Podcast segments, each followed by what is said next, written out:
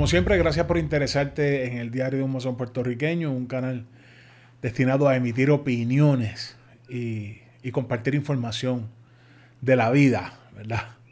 Porque eso es la masonería, la vida. Y hoy lo que quiero es contestar una pregunta de, una persona que verdaderamente no sé si es masón, pero comentó en, aquí en el canal, en el, en el video de lo que no te dijeron de la masonería en Puerto Rico. Y es que dice, lo tengo por aquí, ¿podrías hablar de la conducta sexual de un masón? Yo estoy eh, en el momento, pienso, en el momento pienso que, viene por la parte quizá de, del homosexualismo y demás. Pero le contesto y, y, él lo que me dice es que va a buscar el video, pero quería saber si se puede tener conductas desenfrenadas o debemos ser rectos. La contestación, Javier, es, es que sí. Como masones, como individuos particulares, como profanos, como sea, el ser humano debe vivir de forma recta. Eh, de hecho, es lo primero, la primera herramienta que te dan en la masonería. Una de las primeras herramientas que conoces en la masonería es para, para caminar, para dirigirte de forma recta en la vida. ¿Con qué propósito? Con todos los propósitos buenos del mundo, para que seas un buen ser humano, buen esposo, buen hijo, buen hermano, buen trabajador. Bueno en todos los sentidos, una persona recta. Pero entonces, yendo a la parte eh, sexual, eh, voy a tocar los dos temas y esto es una opinión personal. Si hay algún, algún hermano, alguna persona que piense distinto, pues se lo respeto, pero de igual manera, pues yo reclamo el mismo espacio si fuera por la parte de la homosexualidad, para mí, son seres humanos igualitos que cualquier otro. Muchas veces hasta mejores. Que su conducta sexual sea desenfrenada, ahí está el problema. Yo creo que tanto en personas heterosexuales, homosexuales, bisexuales, como sea, el desenfreno sexual es un problema. Es un problema porque ese desenfreno, si tienes pareja, te puede llevar a la infidelidad. Y esa infidelidad te puede llevar a tener un hijo fuera de matrimonio. O esa infidelidad te puede llevar a, coger una enfermedad en la calle, la cual tú vas a llevar a tu casa y la vas a transmitir a tu pareja. El desenfreno no es bueno en ninguna de las bases. de ninguna forma es bueno el desenfreno. Si hablamos del desenfreno con las bebidas alcohólicas, el alcohol definitivamente destruye todo. El alcohol no es bueno ni, en pequeñas dosis, vamos.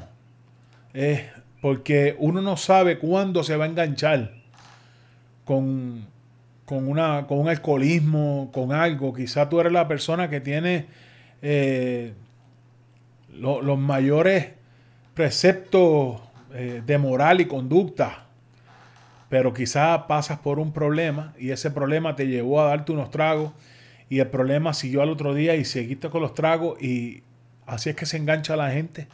Nadie eh, despierta un día diciendo, ay, yo voy a ser alcohólico hoy. Voy a poner a beber hasta, hasta joderme. No. La realidad es que por distintas eh, circunstancias que causan desenfrenos de conducta en la vida, las personas caemos en adicciones a través del desenfreno, nos buscamos problemas, perdemos la libertad, eh, tenemos rechazo social, porque puede ser una persona muy, muy déspota quizá en cierto sentido, pero hay personas que son rechazados hasta por su carácter religioso, porque quizá se convirtieron, conocieron a Cristo y empiezan a hablar de la bola de fuego y Cristo viene, aleluya.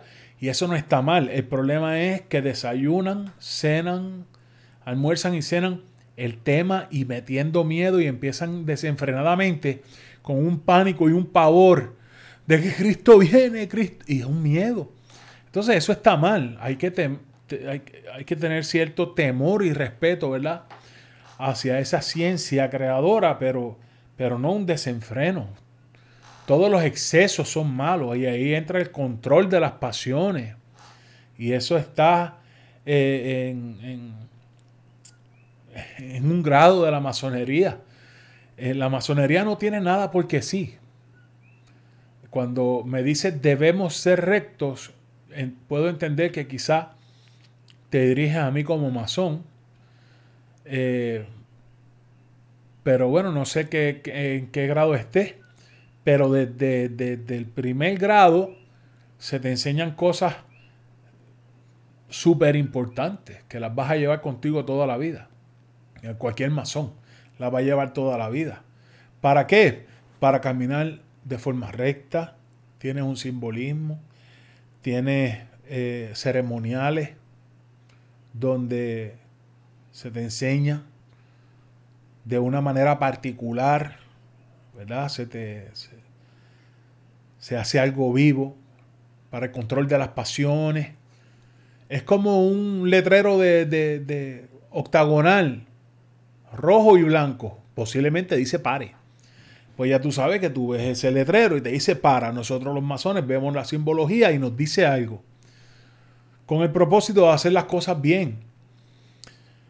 Lo que pasa es que muchas veces hay varas distintas. Y como, como seres humanos, más como libres pensadores, a veces es bien difícil lidiar con ciertas cosas porque, por ejemplo, eh, sé que en la masonería, ahí hubo, estuve leyendo hace poco un caso de, Tennessee, donde se opusieron tenazmente a, iniciar un homosexual. Pero no sabemos si ese muchacho tenía un desenfreno sexual, ¿verdad? Porque la gente que camina por ahí, oh, como los perros, pues eso está mal también. Eso está mal. Pero si es una persona que en su carácter personal, su, forma de pensar, de dirigirse sexualmente, su intimidad, su vida, en su casa tiene su pareja, tiene su novio, si es un varón y tiene un novio o tiene un esposo, eso es algo tan íntimo, eso es como...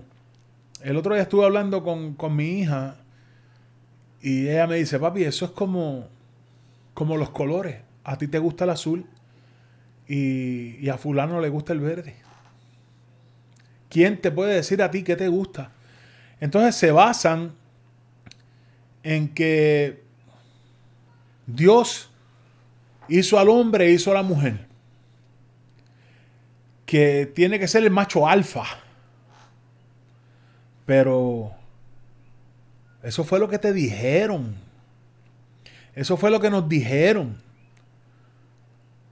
hay el, homosexualismo, la homosexualidad, existe hasta en los animales. Hay más de 80 especies que, que pueden tener relaciones homosexuales. El que es de campo posiblemente haya visto dos cabros. Yo he visto toro, cabro. Yo vivo en el campo. Eso se ha visto. Siempre se ha visto muchas especies que, comparten sexualmente teniendo el mismo sexo. No sé cuál es eh, el afán de, de marginar, de sectorizar, de tener esa conducta básicamente racial, cuando hay problemas más serios dentro y fuera de la orden que el masón que tiene los pies puestos en la tierra como misión tiene que comenzar un cambio mundial, pero va a comenzar por él mismo. Y, y esto va a ser un efecto dominó. Tú empiezas cambios tuyos por ti a caminar de forma recta, con valores, un alta moral, siguiendo sencillamente la definición de la masonería busquen la definición de masonería y, saben dónde están. Es sencillo. Es sencillo. Pero entonces muchas veces marginan al que es homosexual o a la, mujer homosexual en los orientes, eh, en las logias mixtas o logias femeninas, Si es homosexual, la rechazan. Si es en, la, en el rito escocés, como nosotros, pues yo verdaderamente no lo he vivido en Puerto Rico. Eh, porque, porque sí conozco hermanos homosexuales que son una chulería. Buenos, respetuosos, amables, amorosos de la familia, temerosos de Dios. Son personas buenas. Y su sexualidad a mí verdaderamente me es irrelevante. Con que sea bueno me es suficiente. Pero entonces marginan estas personas, pero el borrachón, el alcohólico, como es macho alfa, eche bacán, hermano, un purito, bebe ron. Tienen esposa, no digo que conozca personas así, ¿verdad? Conozco un montón, masones, por lo menos delante de mí, no ha pasado. Y el día que pase, no lo voy a decir, no lo voy a tirar al medio, pero cruz y raya. Lo separo de mi núcleo. Porque no se respeta ni, se ni respeta a su pareja, pues no creo que me vaya a respetar a mí. Pero entonces tenemos estas personas que, pueden, eh, son homofóbicos, pero beben alcohol desenfrenadamente, cogen borracheras cuando le da la gana, son machos que huelen a ron y a cigarro tienen una chillita, tienen esposa, pero tienen una jeva por el lado. ¿ah? Ah, no, pero como son machos alfa, eso es como, como si fuera permitido. Es el uso y costumbre. Que el macho debe ser bebedor y mujeriego. Hay que ver con qué vara medimos. Hay que ver con qué vara medimos. Hay que ver qué tanto haces versus qué tanto criticas. Hay personas que tienen un, oh, olvídate, uy, esos son, uy, ese carácter así de, oh, y han tenido hijos fuera de matrimonio. Entonces, ¿para qué quieres ser tan bravo y, y hablar tan duro? Será para intimidar. Pero intimidar a quién? Esos son desenfrenos en el carácter. Son desenfrenos. Son desenfrenos de falta de respeto hacia el prójimo, hacia la misma persona. En resumidas cuentas, hermano, no se pueden tener conductas desenfrenadas, no se deberían tener conductas desenfrenadas. Y sí debemos ser rectos. Debemos ser rectos porque para eso te dieron una herramienta en específico. Si no es así, entonces la próxima vez que veamos un pare, síguelo de largo. A ver si viene un camión y te aplasta también. Suscríbete a este canal, regálame un like, toca la campanita para que recibas un campanazo cada vez que subo un nuevo video. Comparte y comenta. Ayúdame a llevar un poquito de luz a donde haga falta. Seguimos por ahí. Hasta la próxima.